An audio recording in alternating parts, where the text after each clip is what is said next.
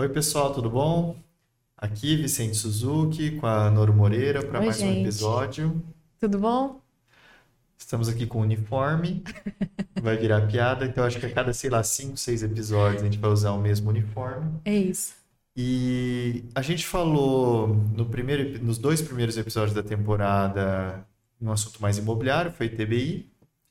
No último episódio a gente falou alguma coisa mais voltada para societária, M&A, foi muito conversível, investimentos, muito conversível. Vamos voltar para o imobiliário. É isso. Nós vamos falar sobre um troço interessante, que é o tal do POC. É. O que é POC? O que é POC? É um... É uma... Inglês. É inglês. Não, não vou falar. É uma metodologia de reconhecimento de receita dentro de empreendimento imobiliário. Então, falando na empresa, aquilo que entra de dinheiro na empresa, depois de feitos os pagamentos de, de tudo, né? De execução de obra, despesa com fornecedor, tudo sobrou. A gente tem uma receita. Quando é que eu vou reconhecer aquilo como um, um dinheiro que eu possa distribuir, dispor para as pessoas que estão lá dentro dessa empresa? É, esse, esse episódio ele é bem voltado para os desenvolvedores imobiliários, principalmente acho que para incorporação, que eu acho que é onde fica mais claro isso. Isso. É, mas para dar um panorama geral, Deixa eu só traduzir o POC, então, porque senão fica perdida a sua pergunta. É um percentual de desempenho, em português mesmo. É, então, é uma metodologia que é atrelada ao desempenho na execução de uma obra. Que a gente pode reconhecer a receita de algumas outras formas. Então, a gente vai falar sobre isso no episódio de hoje. é, acho que o POC ele vem para corrigir também uma simetria, né? E acho que a linha do tempo e os fluxos de caixa do empreendimento imobiliário, eles têm essas assimetrias. Eu vou falar aqui mais bem como leigo, mas eu acho que para tentar, é, principalmente o pessoal que não está tão acostumado com isso, entender o porquê que existe esse tipo de Claro, acho super importante. Quando a gente está.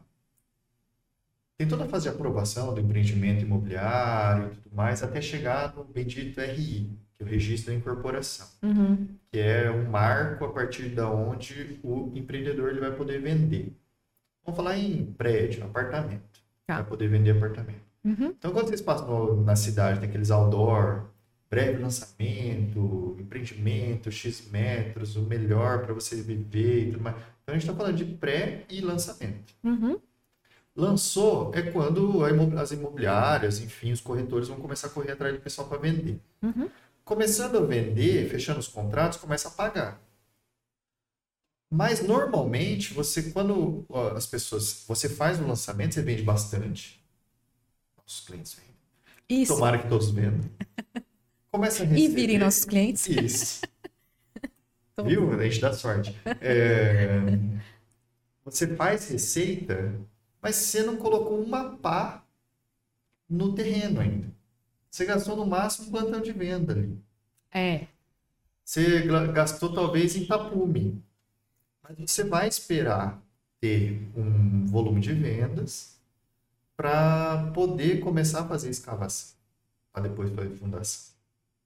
É, Você faz um bolsão que te permite fazer, executar as etapas desse teu empreendimento. Então você tem uma receita, no começo você tem despesa Inchado, insignificante. exato. Ai, Se a Deus. gente fosse na linha clássica, sei lá, de um restaurante, você vendeu marmita pra caramba, não gastou nada de comida pra Ah, fazer vamos retirar, né? É lucro. lucro. Lucro. Porque se você apurar trimestralmente, como é a regra geral do lucro presumido, Pronto, lucro lucro. gigante. Aí os sócios ficam bem, bem, assim, felizes com essa retirada, porque hoje ainda é isento de tributação quando você pega esse dinheiro para você. Já foi tributado em tese, acabou. Não é assim, gente. Tá tudo. É, então, assim, é justamente para isso. Se você fosse pela regra geral, os É, primeiros meses do ano depois do RI teria um lucro gigantesco Que, em tese, permitiria a distribuição. Claro que, assim, os empreendedores sérios nunca Não iriam fazer isso. É.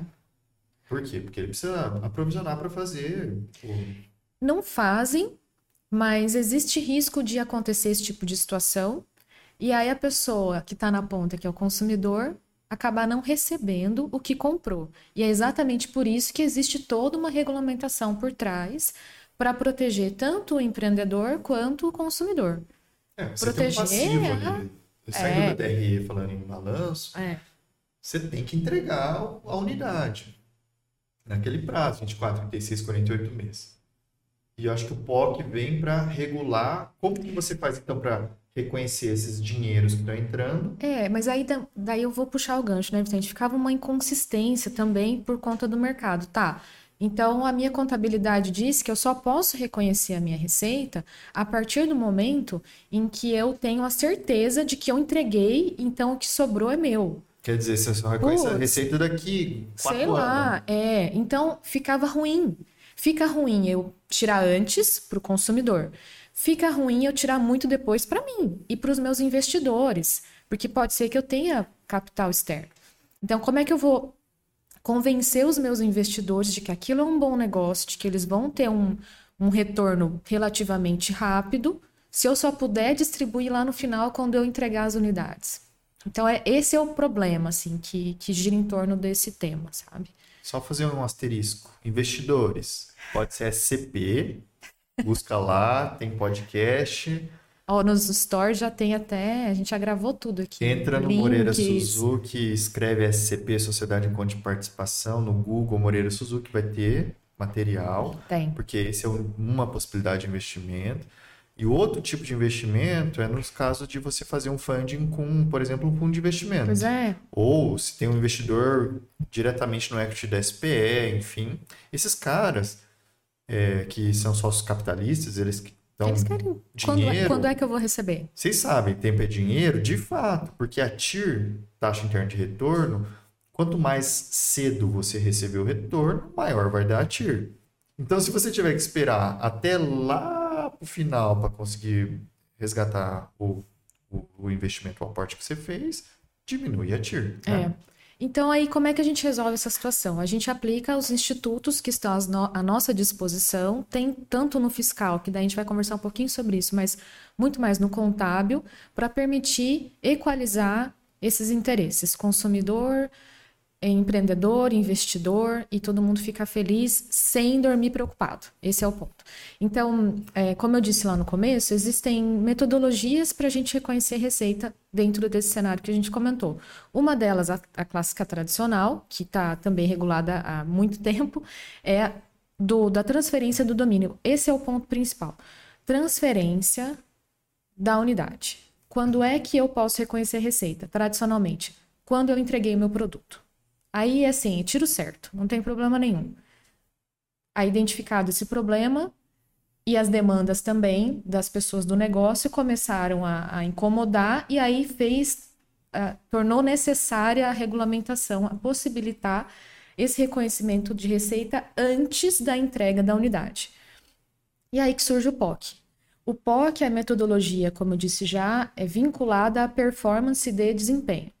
Então, o Vicente falou aí num prazo de quatro anos, que é a média, para entregar um empreendimento, é, a gente não precisa esperar até o quarto ano para começar a distribuir esses lucros, a gente faz antecipadamente, desde que obedecidas algumas regras, tanto contábeis aí de CPC, quanto algumas regulações que não são necessariamente aplicáveis, porque a gente está falando aqui do universo de limitada, de SA, enfim, mas que são boas práticas que a gente pode adotar sim para eventualmente comprovar para o fisco, se der algum pipoco. É, então, nesse cenário aí, a gente vai falar de CPC 47 e de uma instrução normativa da CVM, a 2 2018, então é tudo muito recente, relativamente recente, que estabelecem essas regras de como que a gente faz isso no modelo ok, um modelo fácil e, e seguro. Beleza, vamos começar a falar sobre essas regras. Só explica pro pessoal o que que é CPC, essas coisas aí, porque quando eu falo em SCP, você fala para eu traduzir. Então, você está falando de CPC. CPC, traduzindo assim bem leigamente, são as regras contábeis que, que regulamentam determinadas atividades. Então, para cada atividade específica, tem uma, um regulamento específico. Então, o CPC 47 regula o reconhecimento de receitas nessa situação que a gente está falando.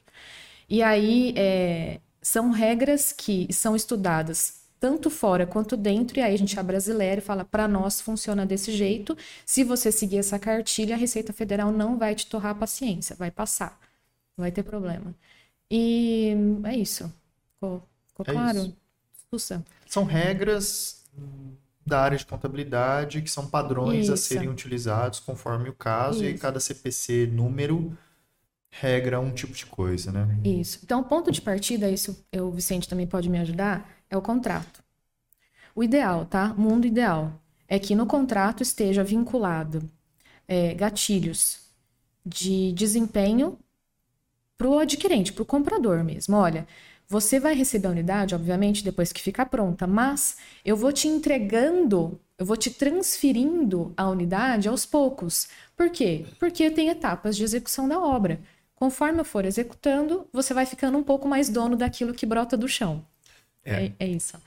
Pessoal da área de incorporação sabe que é difícil, no caso de incorporação residencial, por exemplo. É difícil, isso não é muito utilizado no mercado, mas quem é de consultora sabe.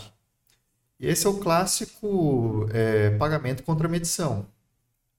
Então, por exemplo, vamos esquecer um pouquinho o empreendimento de incorporação vertical. Uhum. Vamos pensar em você construir uma planta industrial. Você é construtora e o dono da obra vai te pagar conforme medição.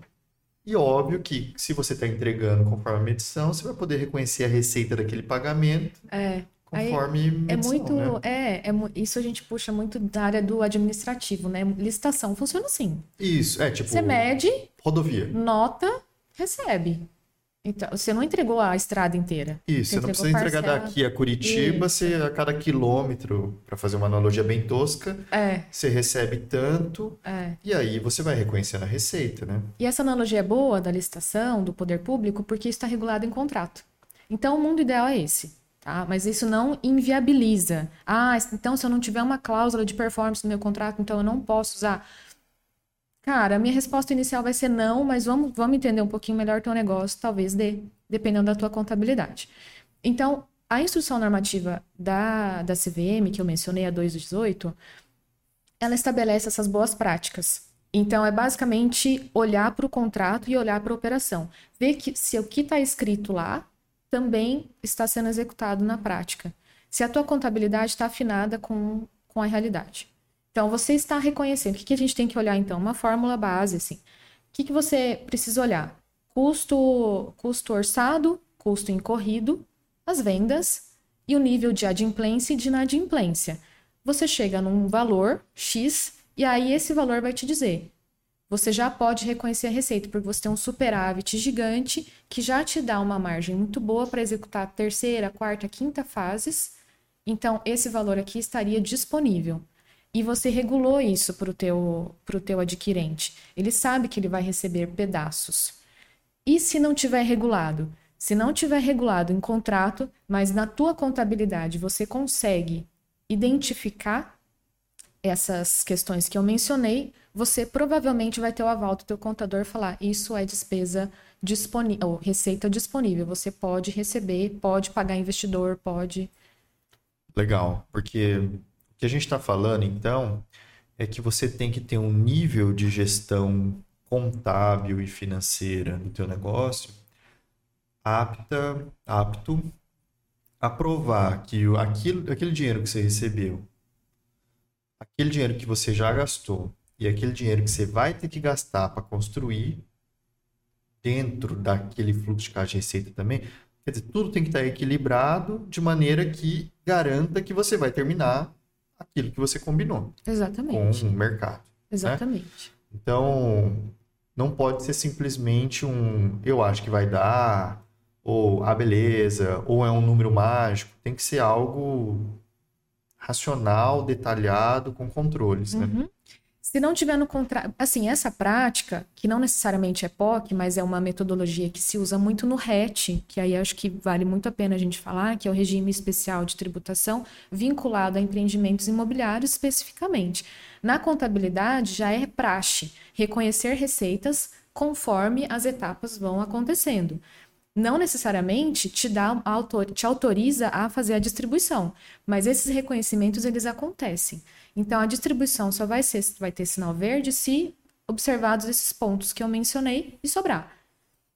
Então é, é o POC é uma que é o que você, o pessoal googar também, vai olhar e falar assim, é uma prática que já existia, mas agora está mais segura porque está regulamentada por essas regrinhas contábeis e também pelas boas práticas da CVM. Então, é bacana porque daí equaliza, resolve aquele, aquela dor que a gente mencionou no início do episódio. Isso, equaliza os interesses, né? Do e... investidor, do empreendedor e, do e da segurança para o mercado consumidor. Exatamente. Legal. Então, é, é são, assim, um cenário bem um panorama, assim, né? Bem, bem superficial até, porque esse assunto também exige mais tempo se a gente for analisar caso a caso. Esses são os pontos-chave do POC. Legal. Acho que seria isso para o POC. Para o POC, sim. É. E Fique atentos aí para os próximos episódios, agora que a gente está gravando em avalanches de podcasts. e daqui uma semana, ou um pouco mais, um pouco menos que isso, a gente volta soltando um novo episódio. Isso aí. Até Valeu, mais. gente. Até mais. Gente, eu vou ter que fazer um corte aqui, ou sei lá, ou retomar o corte que eu levei, na verdade, porque eu tinha mais dois pontos para tratar sobre o POC que são super importantes e meu sócio me cortou, assim, sumariamente. Então eu pedi aqui uma parte. para retomar, que eu acho que vale a pena, são duas dicas muito importantes relacionadas ao tempo. Posso? Ou, Vossa Senhoria me permite? Sim? Não? Tem a palavra, senhora relatora. Por conta do terreno. Não, me ajuda aí, sério. É, se tem um investidor, aquela parceria que a gente mencionou no primeiro episódio, eu acho, hum. da, dessa nova temporada, né? É, eu ah, entro com o terreno isso, isso, e você entra com a infra. Vamos, acho que é um bom exemplo, né? Isso. Pode. Não, pode, pode ter o. No caso de parceria, ter o terreno e a infra, mas tem os casos de aquisição também. Também. Que o desenvolvedor, num vertical, por exemplo, ele vai lá, ele pode negociar permuta física, permuta financeira, mas pode chegar lá e comprar também. Uhum. E eu acho que em todos esses casos é, poxa, uma parte grande do investimento, do, da exposição de caixa, enfim, que você vai ter que fazer num projeto imobiliário é terreno. Uhum. E o terreno está pago, está ali. Está ali, já está integralizado. Ou está sendo pago, enfim. É, né? se está inteiro lá dentro da tua empresa, essa que está executando, uma vez que a unidade é vendida, não entregue, vendida, um percentual daquilo é o terreno, concorda? Isso. Então, esses percentuais, conforme as unidades forem sendo vendidas, podem voltar para a pessoa jurídica, física, enfim, que colocou o terreno ali dentro. Já reconhece a receita. Né? Exato. Né? É, essa mecânica é feita, inclusive, pelos bancos, quando vão fazer financiamento de produção, uhum. plano empresário, essas coisas, porque é, existem modalidades de estruturação em que um ente, uma pessoa, fica como terrenista e a outra como consultora, a outra como incorporadora, cada um tem seu papel. Uhum. E não necessariamente numa SPE. Uhum. Existem formas de estruturação que o imóvel continue em nome do terrenista e tem a incorporadora e tem a consultora, três pessoas distintas. Daí o banco, quando vai fazer os pagamentos, é, porque o banco controla os recebíveis, ele explica. Uhum. Isso aqui é terreno, isso aqui é medição, enfim. E, e acho que aí fica claro essa ah. questão. É, é bem, e é bem bacana. E isso não sou eu que estou dizendo, obviamente. É, aí tem disposição específica no, na lei do, do RET também. Né? Tem um artigo específico, ah, não vou ficar citando o nome de artigo, número de artigo e tal, mas é, existe e está bem regulamentado, está escrito que dá para devolver de acordo com a proporcionalidade das vendas das unidades. Beleza, importantíssimo. Super legal. E tem outra, outro ponto também. Se tá, o seu, a sua operação está superavitária, a ponto de você receber mais do que é necessário para terminar a obra, nossos clientes todos são assim, né, Vicente? E os que estão ouvindo também, porque a gente está aqui jogando energias positivas.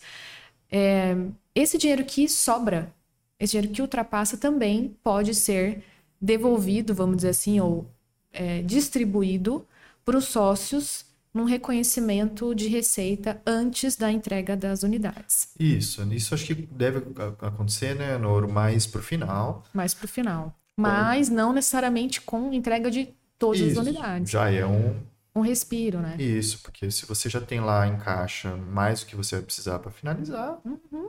não tem motivo para você não poder reconhecer e distribuir, né? Isso. E aí tem uma regulamentação específica também no RET, porque esse valor que sobra, ele não é nem considerado para fins de patrimônio de afetação.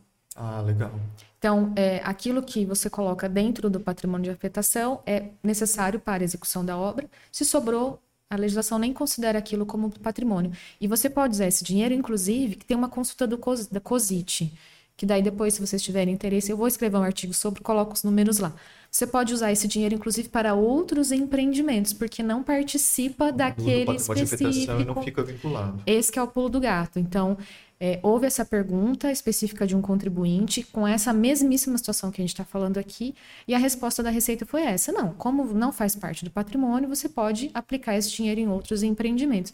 Então, é legal que a roda gira, né? Dentro de uma segurança, porque tem previsão jurídica, é, legislativa e tem o aval da Receita Federal, que é bem bom. Não necessariamente, então, você precisaria distribuir lucro para jogar no outro SPE para poder fazer. Você poderia fazer uma seguidinha. Exato. Olha só, coisa boa. Sim, legal. Então, por isso que eu pedi a parte. Pronto, Dois- pontos importantes que eu queria falar. Agora sim, estou satisfeita. Obrigada. terminar? Pode, pode terminar. Fim, tchau.